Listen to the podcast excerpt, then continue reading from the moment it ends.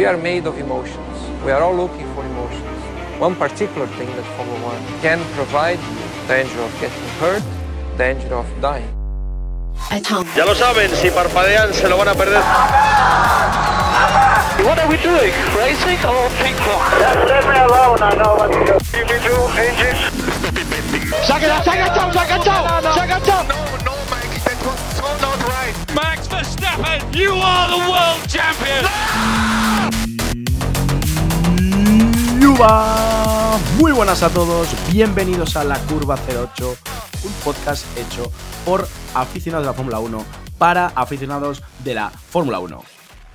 I am Miami Beach, lo lo lo lo lo lo lo lo lo lo lo lo lo. Sí, chicos, ya estamos al otro lado del charco, llegamos a Miami, pero bueno, antes de nada, creo que, oye, ante todo hay que ser autocríticos, hay que ser realistas y creo que hay que pedir disculpas a todos nuestros padres fundadores que nos siguen ahí todas las carreras, ya que, oye, lamentablemente, pues eh, durante este puente no hemos podido cuadrar horarios para, para poder grabar. Oye, Día del Trabajador, el jeque no paga suficiente, pues oye, creo que es entendible, ¿no? Que de vez en cuando necesitamos coger ese aire, bueno, bodas aparte, ya nos conocéis. Pero bueno, lo más importante, que ya estamos de vuelta para traeros eh, unos detallitos de lo que fue Baku y meternos también en lo que va a ser este segunda, segundo, perdón, Gran Premio de Miami. Así que bueno, como no quiero haceros esperar, porque hoy el programa viene cargadito de contenido, a un lado del box con el número 26, nuestra Saincipedia, Adri Castillo. ¿Qué tal? ¿Qué tal, Eneco? Hola, Perucho, y a todos los oyentes. Pues aquí estamos. Vamos a hacer una especie de mix, ¿no? Un post-Baku rápido y un previo de Miami como se merece. Muchas, muchas cosas que contar, así que sin perder el tiempo, hacia adelante, que con el DRS abierto, no como Aston Martin. bueno, hablaremos de los verdes, pero bueno, antes de nada, tenemos al otro lado del box a nuestro hombre del yate con el número 11. ¿Qué tal, Perucho? Muy buenas. ¿Qué tal? Muy buenas, Eneco. Muy buenas, Adri. Muy buenas a todos. Con ganas, ¿no? Con ganas de hacer este, este previo post de, del Gran Premio de Miami y lo que fue el Gran Premio de Azerbaiyán.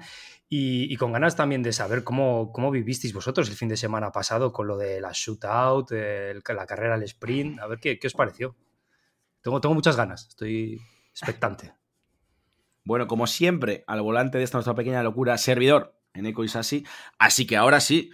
Eh, bueno, antes de nada, como siempre, recordaros dónde nos podéis encontrar. En el programa Castilla-La Mancha Activo Online CLM, en Spotify, en Apple Podcast, en Google Podcast. Oye, y sobre todo, chicos, eh, lanzar que la semana que viene, eh, si no me equivoco y si no corregirme, entiendo que se pasará nuestro compañero de Adictos Fórmula 1 porque ya se celebra la Supercopa eh, si queréis, Adri, explícalo tú y luego ya empezamos ya a hacer un rápido repaso de lo que fue el Gran Premio de Baku. Nada, eh, rápido. Eh, Adictos F1, sabéis que tenemos colaboración con ellos y ellos con nosotros, con, evidentemente, es mutuo. La semana que viene celebran su fin de temporada eh, con un evento especial que se llama la Supercopa, la cual trata de una clasificación al estilo Fórmula 1 normal, Q1, Q2, Q3 el, el martes no, el miércoles y una carrera el jueves eh, con parrilla invertida en cuanto a potencial de los coches con los niveles eh, según tienen ellos de los pilotos. Y nada, ese evento llamado Supercopa le daremos nosotros el nombre a modo a modo publicidad y estaremos charrando para cuando para cuando hagamos el post de Miami, pues estará un compañero de Aditos con nosotros para hablar más largo y tendido sobre este gran evento, que tuve la suerte de participar en un año, por cierto, no se me dio muy bien, decir. pero... decir que este año no ha caído la breva, ¿no? No, este año no ha caído la breva, pero bueno, oye, yo ya participé en uno, así que... Bueno, lo, lo importante es que estará José Andrés con nosotros, ¿no? Eso es. Que José Andrés es, es como estar con, con Eneco a las 6 de la mañana en una discoteca. Igual. o sea, ese, ese, tipo que vimos que, que se pasó por, por, nuestros micros hace unos cuantos... Son mucha energía hace unos cuantos programas y, y, pues yo sinceramente me lo pasé muy bien y tengo muchísimas ganas de volver a tenerme aquí, de verdad, os lo digo. Eh, y además, mucha energía sin estupefacientes. Cuidado, que es Eso no lo sabemos. Siempre remarcarlo. Claro. Hombre, al menos en mi caso, ya que me habéis mencionado. Hombre, pero bueno. Eh, ahora sí, chicos, si queréis, vamos a lanzarnos ya a por el Gran Premio de Baku. Eh, rápida. Shootout sí, shootout no, Perucho. Shootout, eh, obviamente no. Sigues en tus 13. Shootout no. A ver, eh, si queréis os doy motivos, os doy razones. Claro. Vale, en primer lugar, eh, ¿visteis la shootout? ¿Visteis las gradas? Estaban vacías. Eso es lo primero de todo, que más te impacta, ¿no? Cuando llega bien, así. Cosas, cosas menores, ¿no? Que vaya, que vaya la gente a ver las carreras es una cosa de. bien, vale. Eh, antes de conocer eh, la parrilla de la, de la SQ3, de la Q3, ya sabíamos dos pilotos que de entrada no podían participar. Será Lando Norris y Yuki Tsunoda. Yuki Tsunoda no, no participó porque no se clasificó, pero Lando Norris, eh, la normativa decía que tenías que, mm, clasificar con un blando nuevo. Norris no pudo guardarse ese blando nuevo para esa SQ3, por lo tanto nos quedamos eh, con un piloto menos para la, la definitiva que formaba la parrilla del- de dentro de unas horas, ¿no? Eh, cositas que tengo por aquí apuntadas. eh, las dobles banderas amarillas eh, eliminaban cualquier vuelta de, cualquier piloto que estuviese intentando hacer un tiempo, cosa que fastidió a, varios pilotos. Y, bueno, pues más allá, de, más allá de los datos, las sensaciones que a mí me transmitió la shootout y en general todo el fin de semana, bastante aburrido. Y lo único rescatable, la salida y el, y el rifirrafe entre, entre Max Verstappen y George Russell. Lo único rescatable que lo que más bonito que tuvo fue la polémica fuera de pista. Eh, bueno, yo shootout sí, eh, por lo que expliqué en el previo, para mí eh, el cambio de sustituir esos libres 2 por hacer la shootout y luego la carrera al sprint más la carrera del domingo, para mí sí, por, por pura emoción, por puro, por pura incógnita, por, por no saber lo que va a pasar, las dobles amarillas, las dobles banderas amarillas, como dice Perucho, podían haber pasado la- en la Q1, Q2, Q3 del viernes, igual que la shootout, eso es normativa, no es por el formato nuevo. Y, y luego, eh, fin de semana aburrido, estoy de acuerdo. Fin de semana aburrido, más allá del formato, creo que si hubiera sido un fin de semana un formato tradicional, como el que estamos acostumbrados a ver, la carrera habría, habría sido del, del mismo estilo, más que nada por la reducción de DRS de tantos metros en la recta principal que propició que no hubieran tantos adelantamientos y porque el fin de semana salió así. Hay, hay fines de semana que salen más divertidos, más divertidos eh, en cuanto a acción en pista. Al final las carreras todos las vemos igual, eh, queremos 35 adelantamientos si es posible, pero hubo estrategias, hubo safety car, o sea, un fin de semana movidito, pero lo que es acción en pista sí que es cierto que aburrido. Pero claro, acción en eh, la, la culpa, o sea, el cómo saliera la acción en pista tiene culpa el nuevo formato. Pues evidentemente no, es un factor suerte, un factor eh, condiciones o que se dé de cierta manera eh, ciertas variables. O sea que ahí me quedo. Claro, ahí entran en juego, como dice Adri, pues muchas variables que eh, no creo que yo creo que no son culpa del formato, es decir, que Lando Norris o Yuki Tsunoda no puedan clasificar porque sus equipos no han sido previsores, pues no es culpa del formato, es Exacto. culpa del equipo que ya sea cagada o ya sea porque no han querido guardarlo y ya está. Tema de las gradas, oye, ya te digo yo que si es el Gran Premio de España, desde el momento uno está todo petado, es decir, si quieres un gran premio en Baku porque te pagan mucho dinero, pues luego esto es lo que te pasa. es decir, que tiene las gradas vacías. No culpa del formato, culpa de dónde llevas el gran premio. Entonces estamos ahí siempre en el debate de show o aficionados de verdad llevando un circuito de verdad. Claro, pero yo creo que eh, la Fórmula 1 ha decidido llevar la shootout y los, eh, el fin de semana al sprint a Azerbaiyán porque es un circuito que propicia mucho el espectáculo y, y históricamente se ha, se ha vuelto un fijo en el calendario Baku por el espectáculo en pista.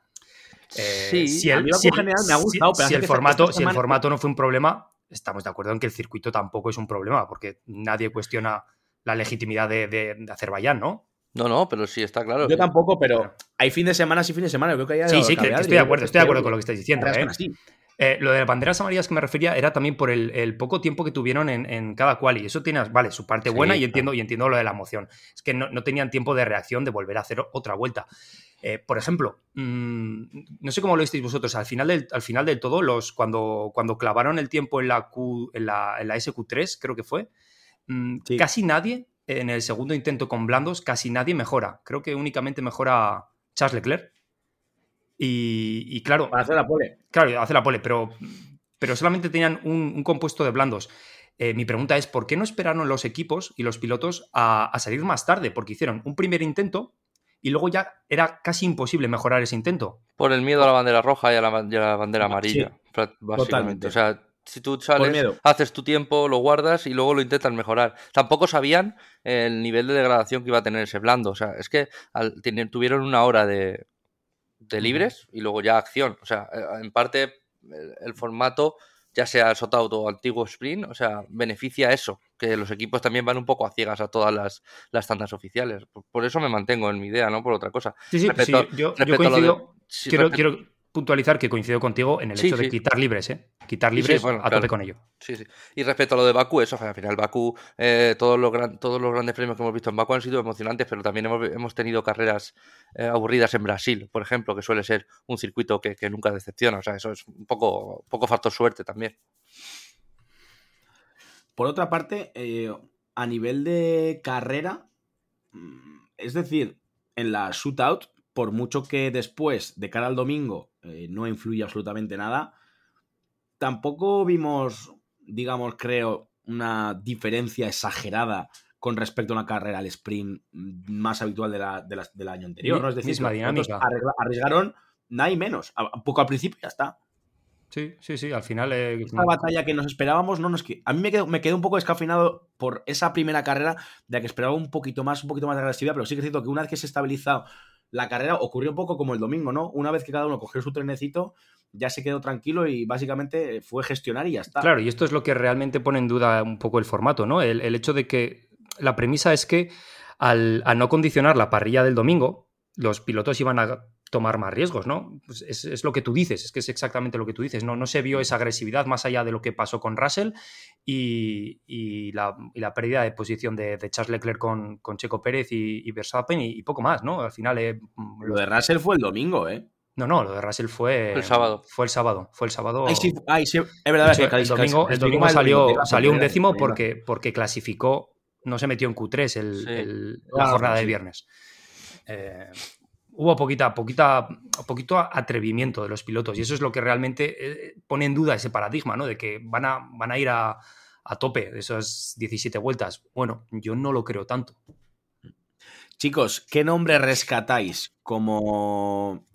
Tampoco me quiero que os fijéis en Checo Pérez, que evidentemente fue el hombre del fin de semana, pero bueno, ¿qué cositas rescatáis y qué cositas desecháis a nivel de pilotos o de equipo de este fin de semana ya para ir poco a poco cerrando este bloque? Mira, para, para mí, eh, facilito. Eh, desechar y, rescatar en el mismo equipo, Ferrari. Tenemos a Charles Leclerc, eh, hizo un fin de semana espectacular, de los que de los que nos tiene acostumbrados cuando el coche más o menos va bien, y luego un Carlos Sainz que no se adaptó en nada al circuito, al formato, al coche, a lo que sea, que él mismo lo decía, que, que no iba rápido, que pedía disculpas al equipo, y para mí me quedo, si me tengo que quedar con algo el fin de semana, me quedo con el resurgimiento de Leclerc y con el, eh, no sé si decir hundimiento, pero la poca adaptación de Sainz a un circuito en el que había tenido buenos resultados anteriormente. Estoy de acuerdo con lo que dices con Sainz, que es verdad que no estuvo cómodo en ningún momento en todo el fin de semana, pero también te digo, aún sin estar cómodo, consiguió quedar cuarto eh, justo detrás de los, de los favoritos el domingo y me parece que el sábado también, ¿verdad? Eh, quedó en la sprint race cuarto. Eh, buen botín de puntos, a pesar de todo lo que tú has dicho, que estoy de acuerdo, para, para ser un, gran premio en el que no le ha salido absolutamente nada. Eh, cositas a rescatar. Para mí, la capacidad de adaptación de Aston Martin a todos los problemas que llevaban arrastrando desde el viernes con el tema del DRS. No, eh, recordemos que no podían abrir el DRS en la zona con lo importante que es el DRS en este, en este circuito, probablemente sea eh, de los que el que más, si no el que más. Y, y algo para desechar, para mí la actitud de Verstappen. La actitud de Verstappen con Jazz Russell me parece, me parece una muestra más de lo que es este chico, que es un chico campeón, es el más rápido de la parrilla seguramente, y, pero, pero un niño mimado, un niño que no, que no acepta las, eh, bueno, que, que los, que sus competidores también tengan ciertas virtudes y, y que quiere tener a todos a sus pies. Veremos. El tema, tema Verstappen, por eso, tiene la sensación de que él quiere llevar su pilotaje al extremo, pero cuando un rival lleva ese pilotaje al extremo, a ella no le gusta. Es exactamente eso. Es exactamente eso. O sea, lo que, lo que le dice a, a George Russell es además de una falta de, de, cortesía y de caballerosidad que hay dentro del paddock y que generalmente se respeta, a una maniobra que, que bueno, eh, no sé cómo la visteis vosotros, para mí estuvo dentro de, bueno, fue... Fue justita. fue justita, bueno, fue atrevida, pero, pero bueno, que, que es Verstappen, que no es Jesucristo. ¿Vale? Que le puedes meter el coche perfectamente. o sea, y, su actitud fuera, fuera del coche no, no, me gustó. No me gustó, me pareció muy, muy parecida a lo que hizo con Checo Pérez en Brasil y, otros resquicios que nos han quedado de, por su parte en las radios, con sus ingenieros. No me gusta, no me gusta esa actitud de Verstappen. Creo que le iría mucho mejor siendo un poquito más humilde.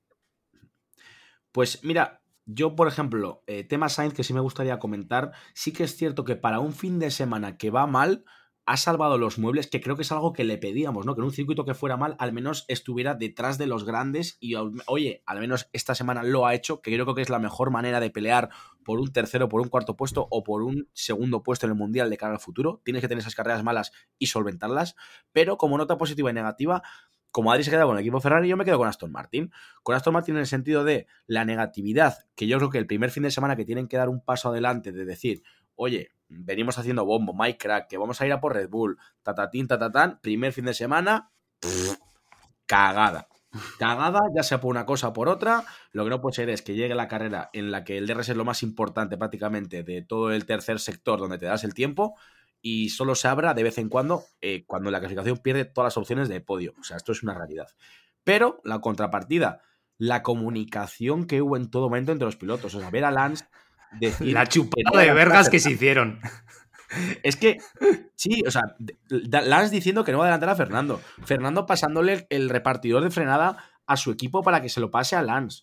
Eh, Fernando preguntando dónde está Lance. Eh, Lance, o sea, brutal.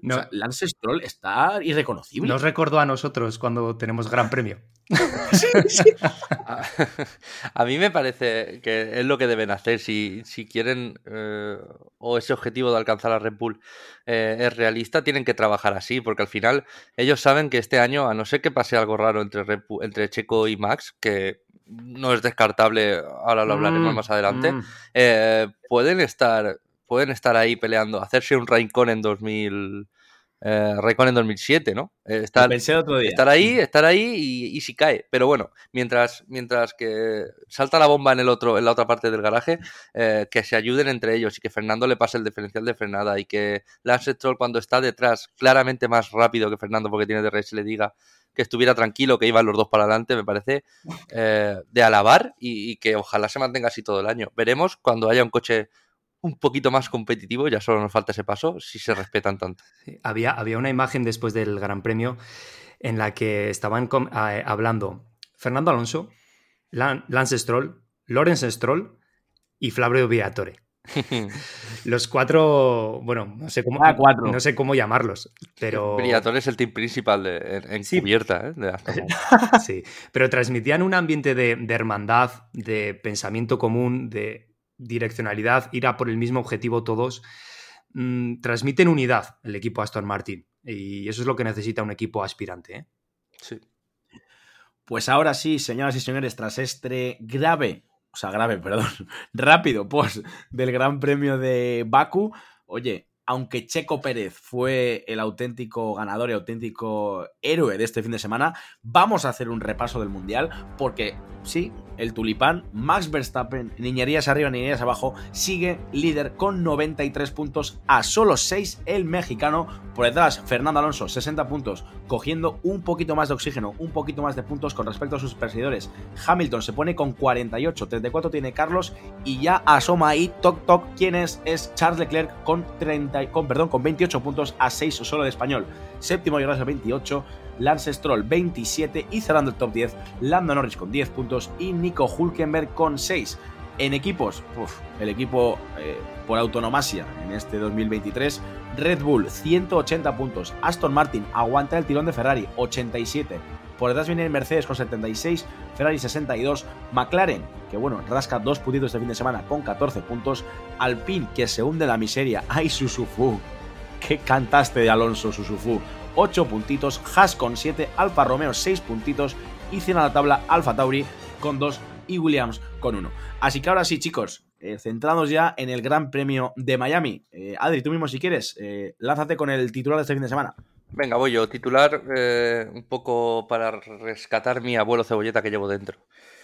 último de su especie, entre comillas, porque llegamos a Miami y en este inicio de campeonato, excepto Bahrein, todos los circuitos, Jeddah, Australia, Baku, aunque Australia entre comillas, han sido todos iguales, todos idénticos, circuito urbano, semiurbano, semipermanente, no permanente, con los muros muy cerca, con curvas muy rápidas, con rectas muy largas, todo una repetición. Y ya por, fin llegamos al último que es Miami y luego viene el maravilloso ciclo europeo Barcelona, Imola, Mónaco, que vamos, ya me conocéis, me lo voy a gozar como si fuera un niño pequeño en una tienda de chucherías. para, mí es, eh, para mí es la hora de Checo. Y digo esto porque actualmente Checo se encuentra a seis puntos de Max Verstappen. Y como comentábamos antes, yo creo que es una temporada en la cual el único, el único que le puede dar un poquito de picante y un poquito de emoción a, esta, a este campeonato es Checo Pérez. Y, y, nos encontramos en un circuito que no tiene por qué irle mal. Recordemos Checo Pérez, un piloto experto en circuitos urbanos. De sus seis victorias en la Fórmula 1, cinco han sido en circuitos urbanos.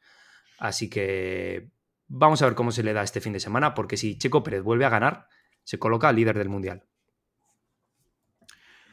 Por mi parte, es un titular un poco más sencillo. Nos creemos a Ferrari, es decir, Ferrari ha llegado a dar ese salto definitivamente.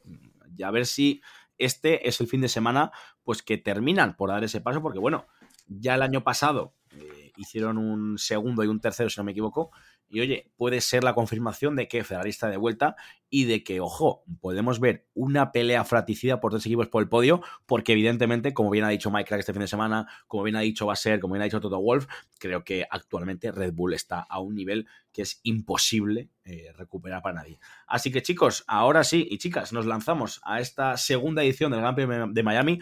Único ganador, Max Verstappen el año pasado equipo evidentemente con más victorias, Red Bull con una, carrera, con una carrera. Daremos 57 vueltas al trazado de 5,4 kilómetros, 12 curvas de izquierda, 7 de derecha. Ojito, aquí sí que sí, 3 zonas de DRS, chicos. Así que ahora os quiero preguntar si habéis rescatado algún tipo de curiosidad en este breve periplo ¿no? que lleva Miami dentro del calendario. Eh, curiosidades eh, importantes ninguna, porque tampoco tenemos mucha, mucha trayectoria, mucha historia. Eh, simplemente recordar que es un circuito que se sitúa en las, en las inmediaciones del Hard Rock Stadium de, los Miami Dolphins, de la NFL. Un saludito a aquellos que les guste el fútbol americano. Se celebra en el propio parking del estadio, justo al lado donde se celebra, los amantes del, tenis lo conocerán, el Master 1000 de Miami. ¿Vale? Datito también curioso. el Pado, que el año pasado se situaba fuera del estadio, este año va a ir dentro dentro del, propio estadio, ¿vale? Y mm, una cosa que, dije el año pasado, y la voy a volver a, rescatar, es que el mapa del circuito, visto desde arriba, si le das la vuelta, es la cabeza de un caimán, que hace un poquito un guiño al estado de Florida, ¿no? Donde es tan característico este, este animal. y, por último, quería traer los precios de las entradas para el Gran Premio de Miami. No serán como la NBA 15.000 euros para ver ahí pues el año pasado. Eh, a pie de pista, ¿no? bueno, no tanto, no tanto, pero bueno, se trata del, segundo circuito más caro para, para, los aficionados de todo el calendario, ¿eh? después del Gran Premio de Mónaco. Eh, las entradas más baratas, los tengo aquí apuntadas, son 880 dólares en la zona de peor visibilidad o en la, peor zona del circuito. Luego tenemos en la curva 1, que son 1.295 dólares para ver el Gran Premio. En la curva 18, 1.312 dólares. En la, en, la, en la, recta de meta son 1.600 dólares y cágate lorito en esa famosa zona donde tenemos los botes, los botes, los barcos con agua pintada eh, que vimos el año pasado. Creo que eran 10 botes con esa zona de, de discoteca, de restaurantes, para la gente top.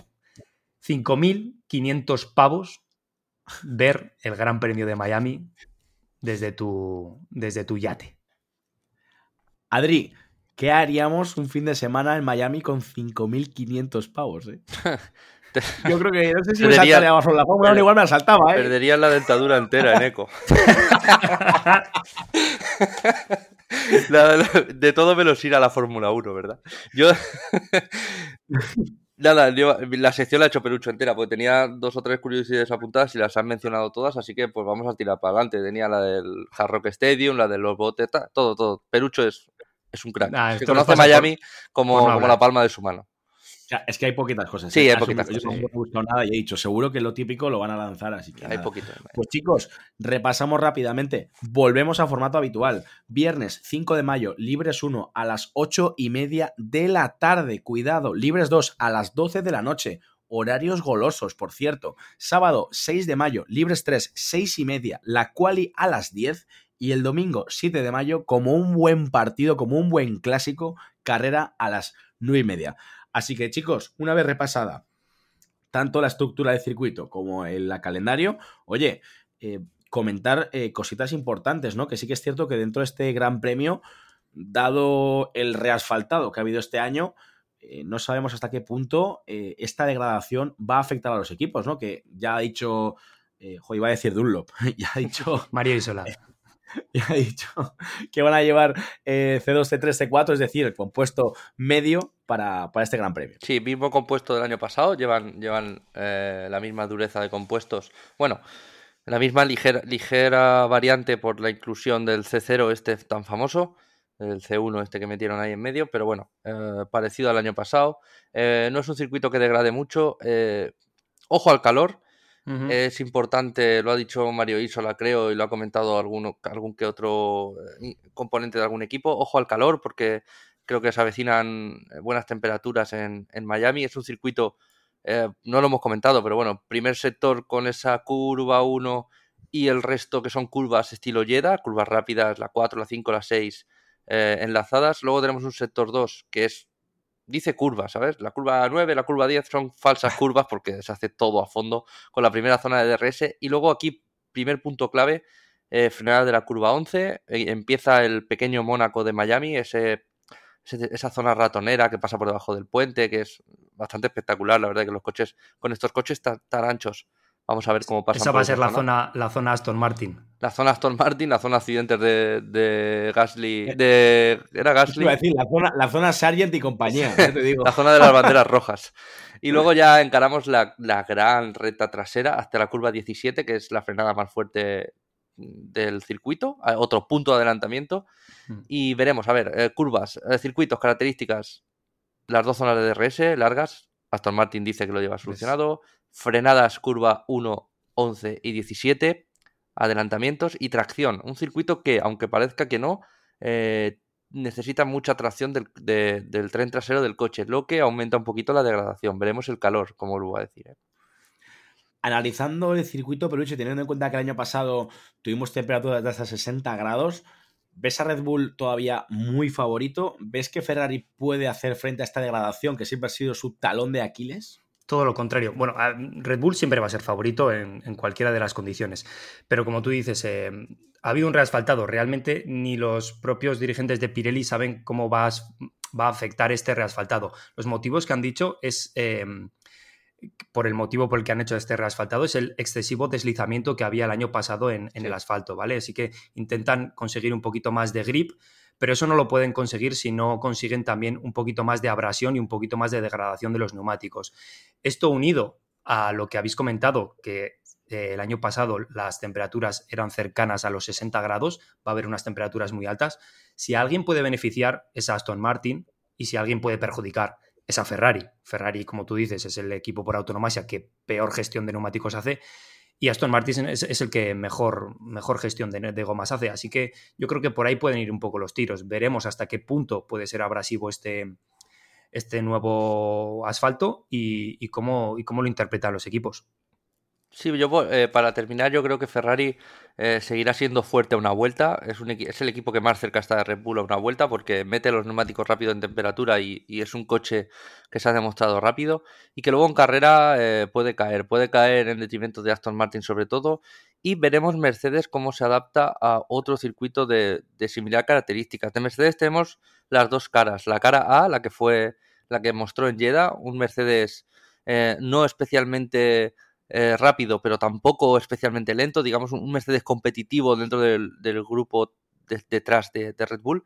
Y luego eh, este último fin de semana en Baku se vio un Mercedes totalmente desaparecido, que por destellos de Russell y alguno de Hamilton hizo, hizo una buena carrera, pero no fue un Mercedes ni consistente ni dominante. Entonces eh, veremos a ver si detrás de Aston Martin, Mercedes y Ferrari, cuál de los dos cae menos. Ahora, la sensación que tengo yo con Mercedes es que es un quiero y no puedo, ¿no? Es como que parece que van a llegar y cuando tienen que dar ese saltito, mm, les cuesta, ¿no? Es decir, evidentemente cuerpo a cuerpo, a cuerpo son dos pilotazos que evidentemente van a dar el do de pecho, pero luego a nivel de, de coche sí que es cierto que les falta siempre algo, siempre hay una carrera que a un sector lo, destrozan. Sí, es muy, es muy difícil el, Mercedes de interpretar desde el año pasado y yo creo o me gustaría ver a, este equipo, a estos coches de Mercedes, bajo otras manos. No olvidemos lo que acabas de decir. Tienen como pilotos a George Russell y a Lewis Hamilton, dos de los mejores pilotos de la parrilla, que yo creo que están suavizando un poquito las vergüenzas que ha tenido el año pasado y este año eh, el Mercedes. Aún así, como tú dices, es un, es un, coche muy difícil de interpretar y de predecir cómo se va a comportar en los, en los diferentes circuitos. ¿no? Al final no, no tenemos una idea clara de cuáles son los puntos fuertes y los puntos débiles del Mercedes. El equipo que sí que parece que quiere dar un paso adelante es el equipo Ferrari, ¿no? Que ya va a ser anunciado que ya han traído actualizaciones a Miami. No sé si tenéis por ahí apuntado exactamente qué han traído, pero con lo que todos sabemos que evidentemente llevar piezas o actualizaciones hasta Miami a nivel económico, pues no tiene mucho sentido teniendo en cuenta que, oye, eh, a nivel presupuestario, con las limitaciones que hay actualmente, creo que es más prudente decir, oye, vamos a pasar un poco el trámite en Miami, o al menos yo lo veo de esta manera, y después vamos a petarla en Barcelona, en Imola, en circuitos con los que además no tengo que hacer tan esfuerzo monetario. Sí, si algo hace Ferrari es ir en contra de lo que hace el resto de equipos, ¿no? Muchas veces le sale bien y la mayoría de veces les sale mal. Entonces, eh, veremos. Fue, a mí me sorprendió que a Baku eh, dijeran que no llevaran mejoras y de repente el coche funcionara también. Puede ser que sea por, por la gradación de, los neumáticos. Pero todo eso está previsto antes de fábrica, entonces eh, es un presupuesto que en el que ya está más o menos cerrado, eh, con el techo presupuestario también, o sea que yo creo que si contaban con esto es porque traerán piezas específicas para circuitos o para zonas de circuitos parecidos a lo que tiene Miami. Digamos que para Barcelona, Imola y Mónaco son circuitos que ya conoces más y no tienes tanto que probar, sino meter las mejoras en el coche y normalmente mejoran. Bueno, y por cerrar también ya este bloque de noticias, ¿no? Que van saliendo un poco, han salido a cuentagotas. Claro, eh, ¿hasta qué punto nos creemos esos coqueteos ¿no? que está teniendo Mercedes con Leclerc? Hmm. Porque, bueno, ya es algo abierto que el propio Toto Wolf ha dicho que no descarta la Monegasco de cara a largo plazo.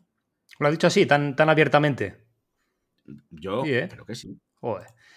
Eh, qué difícil, ¿no? Ver a Charles Leclerc vestido, de, vestido con la equipación de Mercedes. Pero sería tan bonito, ¿no? ver cómo, ver cómo il predestinato finalmente no consigue, no consigue el título con, Ferrari. Sería duro para los tifosi, ¿eh? sería muy duro y sería una decisión muy difícil de tomar para Charles Leclerc. Charles Leclerc yo sí, sí que sé que ha dicho que todavía no ha tenido conversaciones con Mercedes y pongo en mayúsculas y bien grande ese todavía porque es lo como él lo dijo. Eh, cosa que no sé si es un mensaje directamente hacia Maranello y hacia la fábrica para decir o me dais un coche ganador o, mi futuro no está, no está aquí. O, no lo sé, o, yo qué sé cuál es la, intención de Charles Leclerc. Eh, al final, lo decíamos dos o tres podcasts anteriores, eh, Charles Leclerc es dueño de su futuro y, va a hacer lo que, lo que él mm, quiera hacer. Sí, la clave la ha dado Perucho con esta última frase. Creo que eh, por parte de Ferrari no hay dudas, le pondrían ahora mismo un contrato indefinido en la mesa y intentarían ganar el Mundial con él. El tema es la paciencia que tendrá Charles Leclerc, que ya lleva, creo que son cuatro años en Ferrari, ¿no? Este es el cuarto, creo. Eh, no, no, eh, más, más. Yo creo que mm, bastantes más, ¿eh? Creo que es el... Charles Leclerc llevará desde 2018-2019 con Vettel, ¿eh? Cinco, cuatro o cinco años. Este es el quinto, será. Bueno, ningún coche competitivo. al final Charles Leclerc, que aunque siga teniendo cara de niño, se va haciendo mayor, la Fórmula 1 pasa y claro, él como todos los pilotos quieren ganar. Y ahora, ahora bien, eh, ir a Mercedes te asegura ganar. Claro, es que igual para ir a Mercedes te sigues quedando en Ferrari, que al menos, eh, bueno, eh, tienen una estructuración aún por, por, cerrar, pero tienen una idea clara de concepto, ¿no?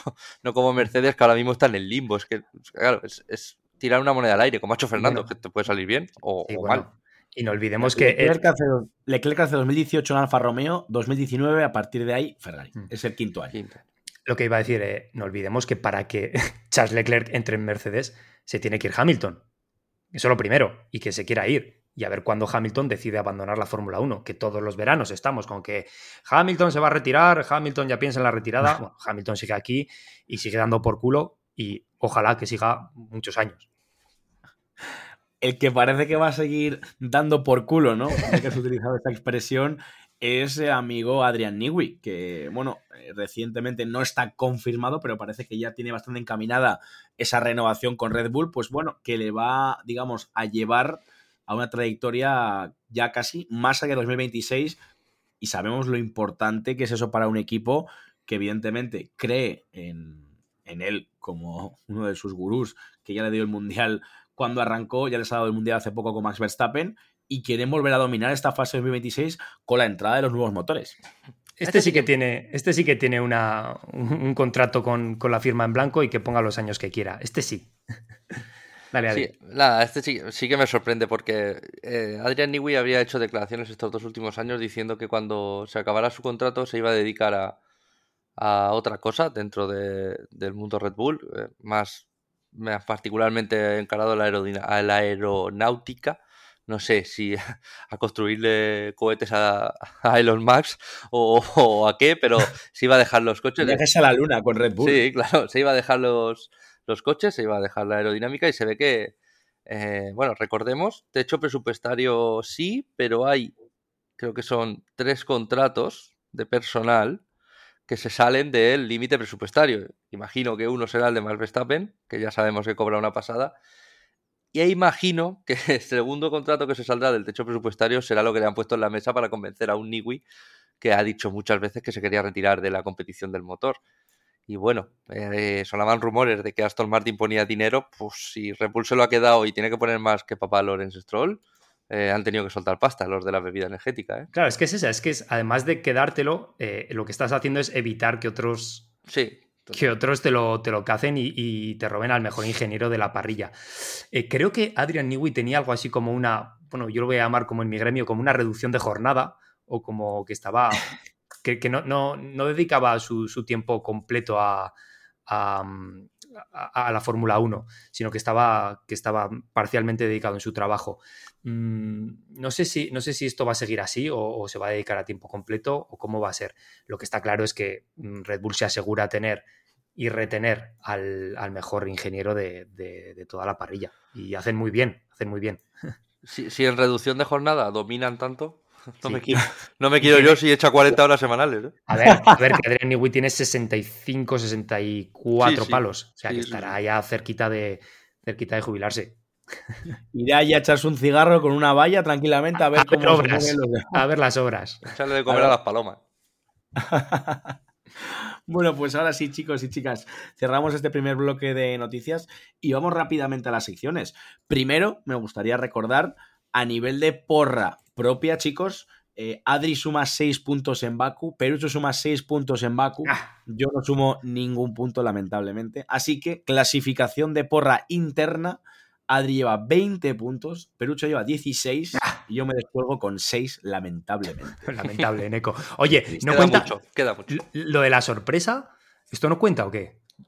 No, estamos haciendo primero, segundo y tercero. Si aciertas, el, si aciertas el puesto, tres puntos. Y si aciertas que uno hace podio, pero no está en el puesto, un puntito. Es que dije. dije... Pues habéis acertado, habéis acertado. Ah, no, no, no, no, no. Hostia, he sumado mal, claro. Dijisteis Verstappen Pérez. O sea, no tenéis seis puntos esta semana, tenéis dos cada uno, cabrones. Claro que os lo he sumado mal. Ahí, ahí. Quítale puntos. no pasa nada. 16 y 12. No pasa nada. también. Seguís en cabeza igualmente. Bien. Yo, doy pena igual. a nivel de kick tip, que también ha habido cositas. El mejor de la semana, otra vez más, eh, Víctor Fall, como la primera semana, está líder con 116.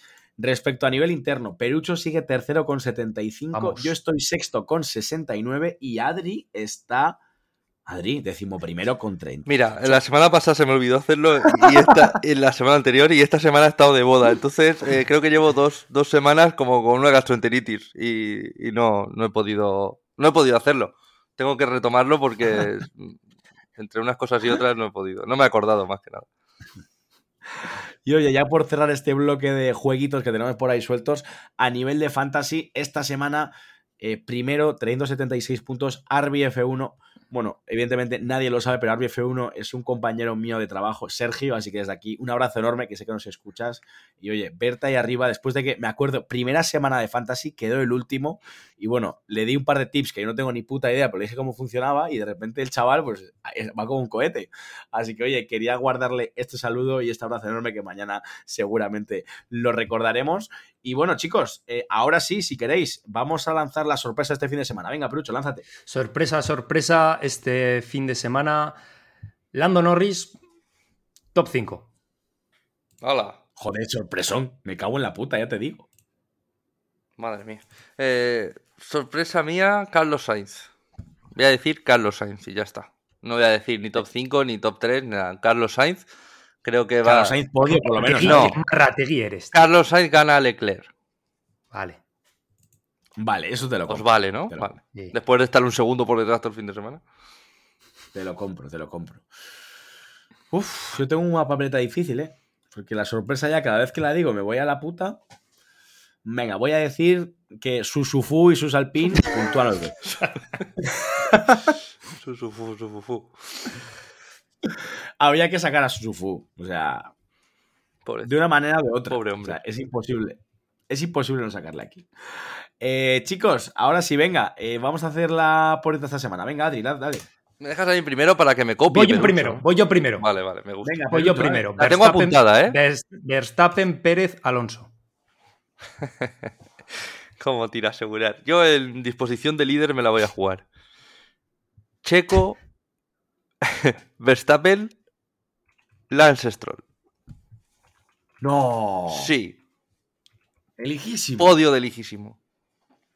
Ayudado por el diferencial de frenada de Fernando Alonso. Y taponando a todos sus rivales, Fernando cuarto. Oh, al muro. Venga, yo digo primero Verstappen, segundo Leclerc y tercero Fernando. Hala. Es que lo de tercero Fernando parece que ya se ha convertido como en algo habitual, ¿no? O sea, Pero Checo, ¿dónde estás? No, en la puta.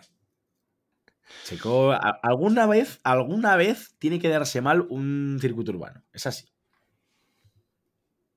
Alguna vez tiene que, tiene que cagar. Esperemos que no. No, no. Por el bien del mundial. Sí.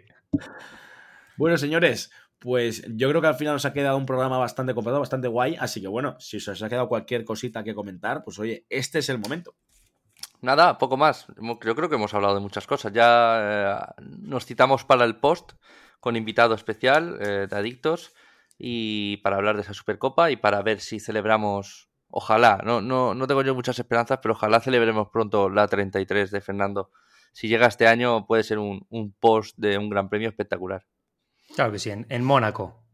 Uf, O Barcelona. me erizo, me erizo, me erizo. Nah, en Mónaco es la épica. Eh, nada, por mi parte también agradecer a todos los que nos escuchan en, en iVoox, en Spotify, los comentarios en Instagram, en Twitter, todo lo que nos dejáis, de verdad, eh, sois, sois la hostia y, sin vosotros esto no, no tira para adelante. Así que muchas gracias.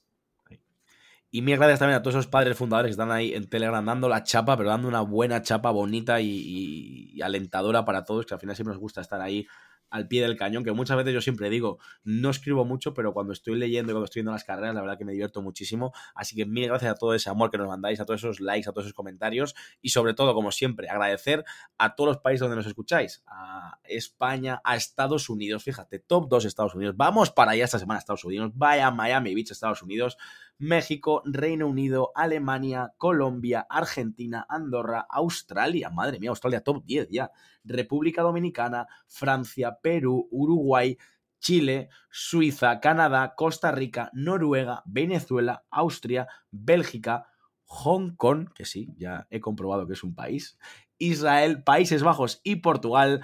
Nos escuchamos, nos amamos, nos queremos en el próximo programa aquí en la curva 08. Chao, chao.